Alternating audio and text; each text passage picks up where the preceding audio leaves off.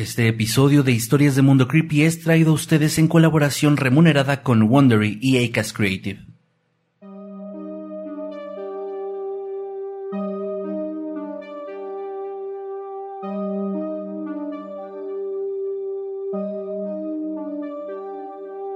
Durante los siguientes minutos escucharás historias que podrían quitarte el sueño. Anécdotas vividas por personas reales, como tú, como yo. ¿Estás listo para escucharlas? Así que ponte cómodo y apaga la luz, porque yo soy Emanuel Morales. Y yo, Kevin García. Y estas son... Las, historias del mundo creepy.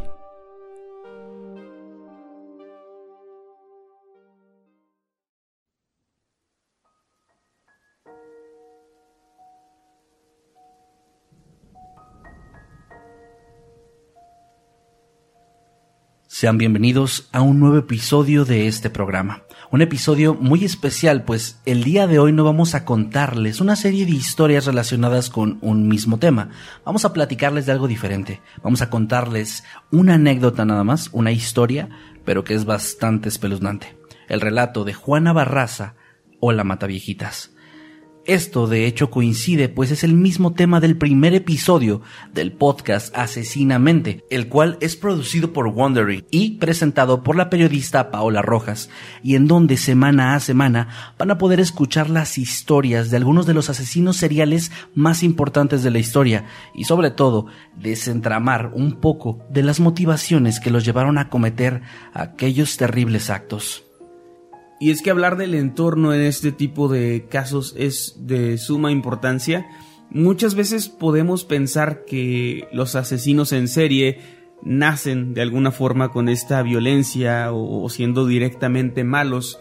Sin embargo, el entorno, y esto obviamente incluye desde su propia casa hasta amigos, eh, relaciones interpersonales, trabajo, y la violencia doméstica es un factor que suele repetirse y repetirse y repetirse en los casos de asesinos en serie. Si leemos sobre las historias de estas personas, nos damos cuenta de que en su mayoría vivieron situaciones de violencia, de abuso tanto físico como psicológico, y comúnmente de parte pues de las personas más cercanas, estas personas que en teoría deberían protegernos, de ser eh, pues nuestra familia, ¿no? De comportarse de una manera en la que nosotros podamos sentirnos seguros. Y en estos casos, esta violencia suele venir de ellos, de, de papá, de mamá, de abuelos, de tíos, incluso de hermanos. Y es algo muy común de encontrar pues en las historias de asesinos en serie.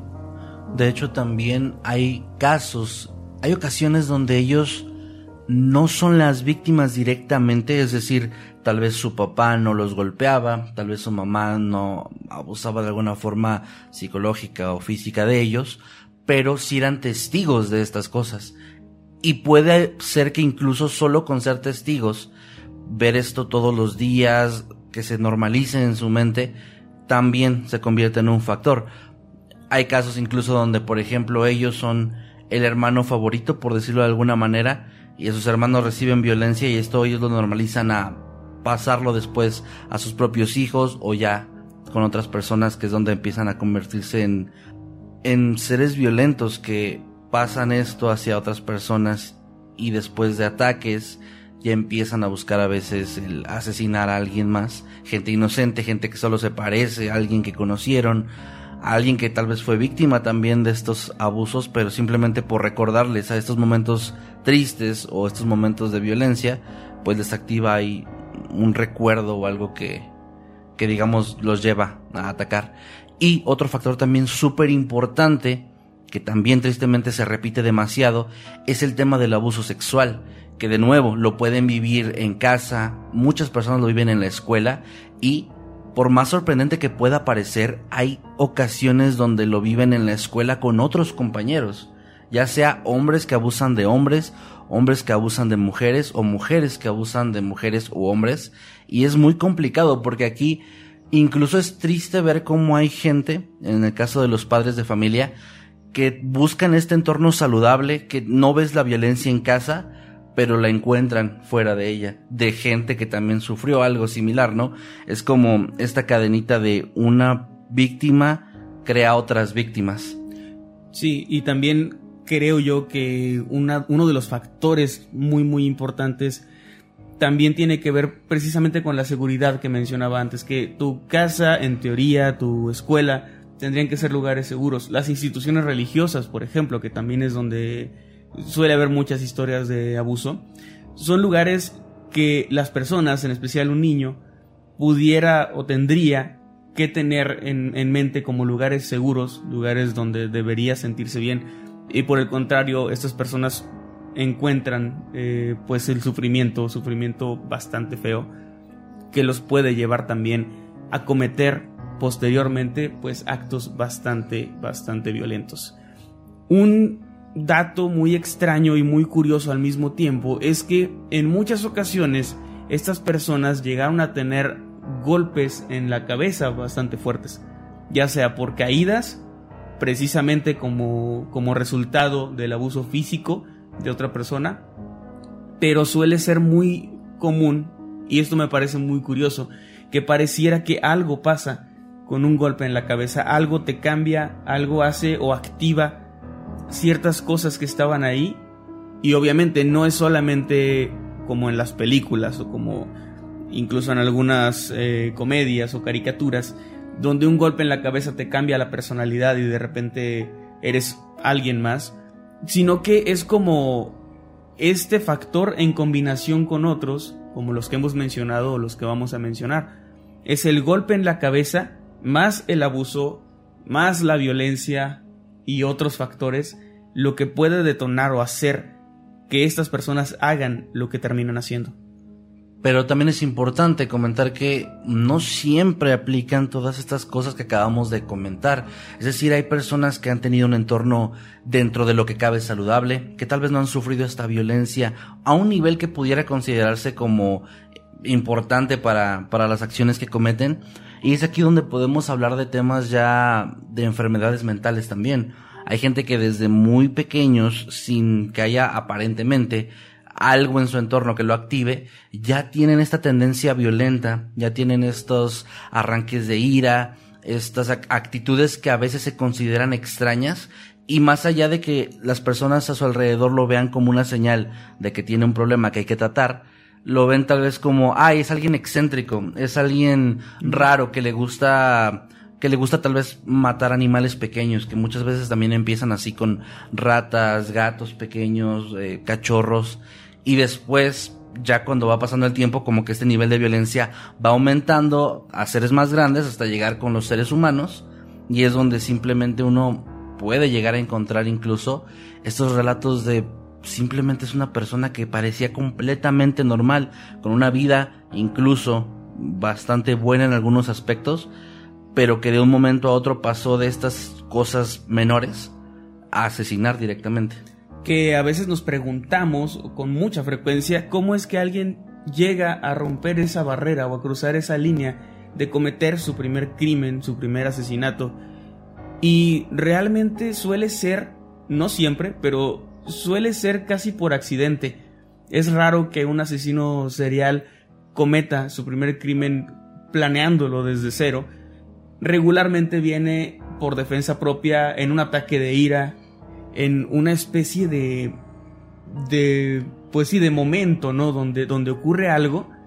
Y después, posterior a eso, lo que a una persona, digamos, eh, común, le podría causar un trauma y, si tú te das cuenta de que acabas de quitarle la vida a alguien, probablemente vayas y te entregues, te pongas a llorar, sientas mucha culpa. Ellos se dan cuenta en ese momento de que lo disfrutaron o de que les provocó algún tipo de placer. Y es ahí donde pues entra la idea de volver a cometer este acto y de hacerlo otra vez y otra vez. Y esa es es como un círculo, ¿no? Es como ya entran en un momento donde, donde ya no pueden detenerse. Y este, de hecho, es, es el caso de Juana Barraza, que les vamos a contar algo de su historia, porque precisamente más adelante lo escucharán. ella no es como que planeara en sí sus, sus crímenes y aún así los cometía por la sensación que le daba. Esto por supuesto derivado de su entorno, de lo que vivió y pues de lo que terminó cometiendo. Y muy bien, pues con eso creo que podemos dar pie a contarles este relato, que de verdad es algo que nos puede dejar muchas cosas para reflexionar, pero también es sumamente interesante. Todo esto que acabamos de mencionar, van a verlo en unos momentos más reflejado en esta historia, que tristemente es tan solo una más de todas las que existen de asesinos y, como decía yo antes, de víctimas que generan otras víctimas. A finales de los años 90 en la Ciudad de México, una serie de asesinatos de personas de la tercera edad comenzó a llamar la atención de las autoridades y también de la población en general. Si bien en un inicio la policía negó que se tratase de un mismo perpetrador, con el tiempo, la presión de los medios y de la ciudadanía, finalmente, en el año 2005 se dio a conocer que las autoridades estaban en busca de un asesino en serie, apodado por la prensa erróneamente como el Mataviejitas. El 25 de enero del año 2006, una mujer fue arrestada mientras trataba de huir tras haber asesinado a Ana María de los Reyes Alfaro, una mujer de la tercera edad, a quien le había quitado la vida estrangulándola con un estetoscopio. Fue así como se dio a conocer que el asesino serial que las autoridades buscaban no era un hombre, sino una mujer, llamada Juana Barraza Samperio, a quien se le conocería desde entonces como la Mataviejitas. Juana Barraza Samperio nació el 27 de diciembre de 1957 en Epazoyucan, Hidalgo. La infancia de Barraza estuvo marcada por las carencias, pues provenía de una familia extremadamente humilde, cosa que, junto al alcoholismo y carácter de su madre, le hicieron pasar hambre con frecuencia. Si bien los maltratos y la violencia física suelen ser un común denominador en la infancia de los asesinos en serie, para Barraza, esto sería apenas la punta del iceberg de una vida repleta de tragedias y de sufrimiento. Debido a esto, Juana odiaba profundamente a su madre, tanto que, cuando Justa Samperio murió, víctima de una cirrosis hepática provocada por su alcoholismo, Juana, que entonces tenía 18 años, no solo no derramó una sola lágrima, sino que declaró haberse sentido feliz, pues la mujer que tanto daño le había causado ya no podría hacerlo más. Si bien Juana tenía ya una serie de traumas bastante fuertes y una ira reprimida latente, trató en diversas ocasiones de vivir en pareja y hacer una vida relativamente normal. Esto la llevó a tener un total de siete hijos, a quienes mantenía ella sola. Al no contar con educación primaria, el obtener empleos bien remunerados era una tarea prácticamente imposible, por lo que Juana se dedicaba principalmente a las ventas o a realizar trabajo doméstico. Entre los años 2002 y 2006, al menos 17 mujeres de la tercera edad habían sido golpeadas y asesinadas en sus hogares, y la policía cada vez se encontraba más perdida en la búsqueda de la persona responsable. Incluso en algún momento, el Procurador de Justicia de la Ciudad de México declaró que el homicida tenía una mente brillante, era muy sagaz y cuidadoso. Debido a que nunca irrumpía en los hogares de sus víctimas, siempre ingresaba a las viviendas gracias a que, durante un tiempo, se iba ganando la confianza de las mujeres. Inicialmente creyeron que el perpetrador era un hombre, debido al hecho de que el asesino había estrangulado con sus manos a algunas de sus víctimas, y los policías pensaron que la fuerza necesaria para cometer este delito solamente la podía tener un varón, y la noticia de un asesino serial rápidamente provocó un fuerte temor entre la ciudadanía, quienes exigían a las autoridades que detuvieran al que entonces ya se conocía como el Mataviejitas, pues en ningún momento se sospechó que el asesino pudiera ser una mujer. Gracias a algunos testimonios se supo que una persona había sido vista en las cercanías de los hogares de las víctimas. Algunos describían a una mujer muy alta y robusta que tenía una blusa roja y el cabello rubio y frondoso.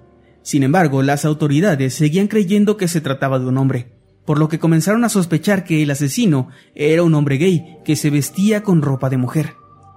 En este tiempo llegaron a arrestar a un par de personas, informando a la ciudadanía que se trataba del asesino al que buscaban. Sin embargo, las muertes continuaron ocurriendo, por lo que era claro para los ciudadanos que la policía simplemente estaba desesperada, buscando un chivo expiatorio para darle un cierre al caso y brindarle así una falsa sensación de tranquilidad al pueblo.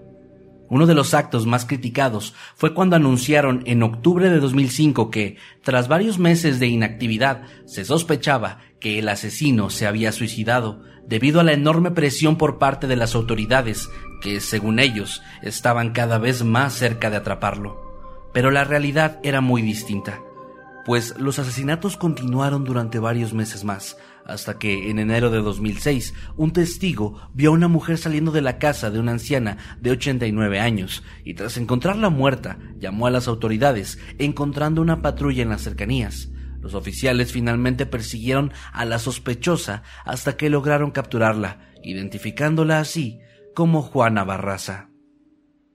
Juana Barraza, quien hasta ese momento habría pasado como una mujer completamente normal, una ama de casa, preocupada por traer el sustento a su familia, pero que, sin embargo, en algún punto de su vida le había tomado un oscuro gusto a matar mujeres mayores. En su declaración ministerial, la Mataviejitas dijo que su intención inicial no era asesinar a las ancianas. Sin embargo, tras la presión por parte de las autoridades en su interrogatorio, finalmente admitió que odiaba a las mujeres mayores y que las había matado porque éstas le recordaban a su madre y a los abusos y maltratos que sufrió durante toda su vida. Finalmente, Juana Barraza Samperio fue encontrada culpable por 16 cargos de homicidio y robo agravado, y en 2008 fue sentenciada a 759 años de prisión, sin oportunidad de libertad bajo fianza. Hoy en día, todavía se encuentra recluida en el Centro Femenil de Reinserción Social Santa Marta Acatitla, en donde sigue cumpliendo su sentencia.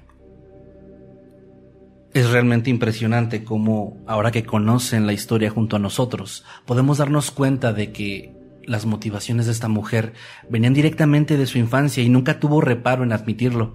Y es inevitable también pensar en qué tipo de persona hubiera sido si no hubiera vivido todo lo que vivió.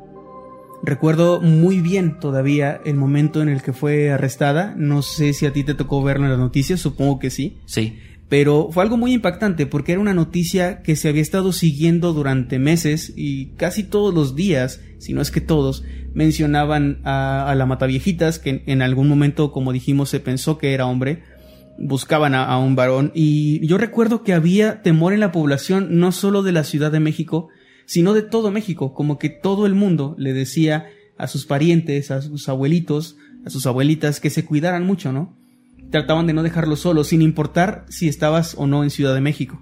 Incluso recuerdo que poco después de eso, no puedo generalizar esto, pero al menos en mi familia recuerdo que había gente que ya hacía bromas al respecto. A gente que estaba cumpliendo los 40 años. Ya era un chiste decirles cuidado porque ahí viene el mataviejitas, lo seguían diciendo mal. Ya viene el mataviejitas por ti. Y se volvió incluso parte de la cultura pues popular, por así decirlo. Sí, muy rápidamente escaló y se convirtió en parte de la, de la cultura popular. Y algo que me impactó mucho de este relato, de, de esta historia, pues es como realmente la Mataviejitas cometió un montón de delitos, pero previo a eso ella fue también víctima de muchos otros delitos, los cuales no fueron perseguidos siquiera cosas muy impactantes que lamentablemente siguen ocurriendo. Hablamos de otros tiempos, hablamos de los años 70, 80, pero realmente esto sigue ocurriendo y sin duda esto impactó, o sea, es innegable que de no haber vivido lo que vivió, muy probablemente ahora mismo Juana Barraza sería una persona completamente común viviendo su vida y en libertad y ahora está cumpliendo una sentencia de más de 700 años, que como dato curioso adicional, en México no existe la cadena perpetua ni la pena de muerte, entonces lo que se hace es dar una sentencia por cada crimen de manera individual y luego sumar esos años. Entonces, el total de los crímenes que se le comprobaron, que fueron más de 15, daba esta cifra de más de 700 años de cárcel, pero Juana Barraza va a estar ahí pues hasta el final de sus días. Si quieren adentrarse más en este caso y en la perturbada mente de Juana Barraza, así como en la de otros de los asesinos en serie más importantes de la historia, no se pierdan el nuevo podcast producido por Wondery, Asesinamente, conducido por Paola Rojas, cuyo primer episodio ya se encuentra disponible en todos los servicios de streaming, aunque en Amazon Music podrás encontrar ya los primeros tres episodios, así como tener acceso anticipado al contenido de Asesinamente. Escúchalo gratis por Amazon Music y antes que en cualquier otro lugar. Este episodio de Historias de Mundo Creepy fue traído a ustedes gracias a Wondery y Acast Creative.